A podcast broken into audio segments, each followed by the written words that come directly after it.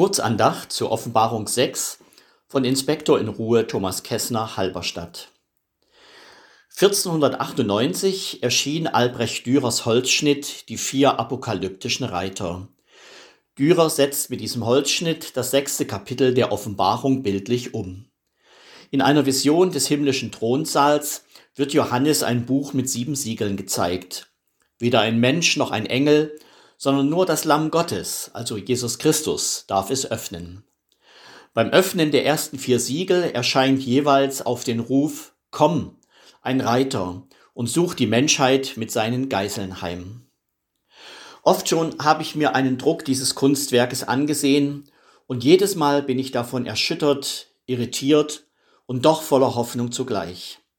Erschüttert bin ich, wenn ich am unteren Rand des Bildes Menschen dargestellt sehe, die mit angstverzerrten Gesichtern am Boden liegen. Einer versucht noch, sich vor den vier Reitern in Sicherheit zu bringen, aber auch er gerät unter ihre Hufe. Es gibt keine Chance, vor dem Grauen zu entkommen. Die Pferde der furchtbaren Reiter trampeln alles nieder. Irritiert bin ich, wenn ich mir die vier apokalyptischen Reiter in der mittleren Ebene des Bildes ansehe. Der erste Reiter gibt den Bibelauslegern einige Rätsel auf. Einige haben den Reiter auf Christus gedeutet. Für diese Deutung wird der als Christus erkennbare Reiter in Offenbarung 19, 11 bis 16 als Parallele herangezogen.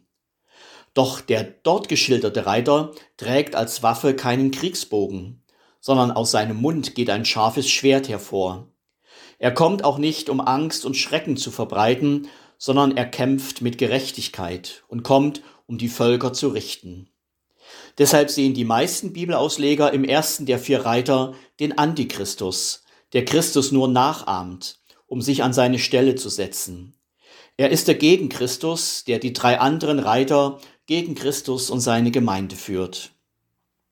Die rote Farbe des zweiten Pferdes symbolisiert das Blut und den Tod durch Kriege. Die schwarze Farbe des dritten Pferdes steht für Tod und Hunger.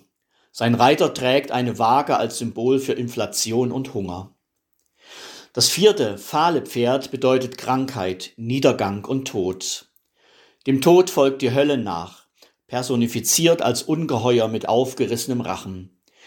Die Menschen, die vergeblich vor Tod und Hölle zu entfliehen versuchen, gehören allen sozialen Schichten an. Ein Bischof wird gerade verschlungen, eine Bürgersfrau ist zu Boden gestürzt.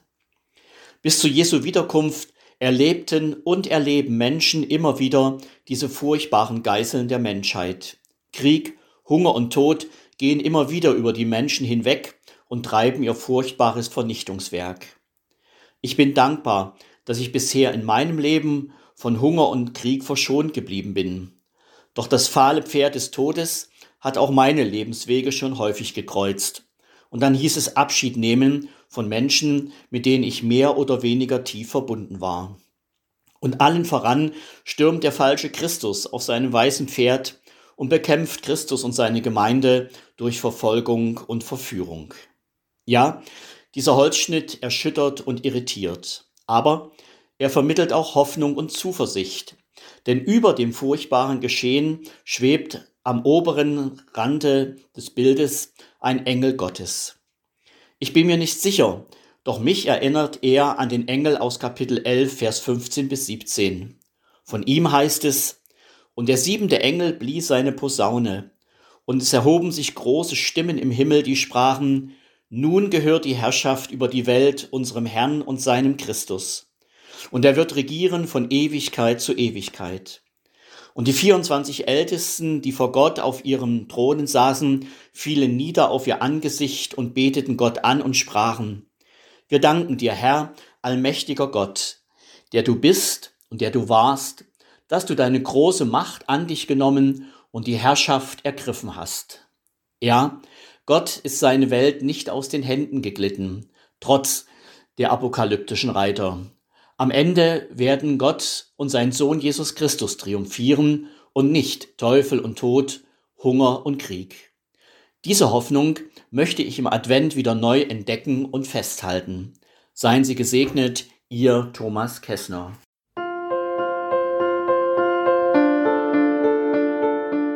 Dies war eine Folge aus unserem Podcast In einem Jahr durch die Bibel, ein Projekt des Gemeinschaftsverbandes Sachsen-Anhalt.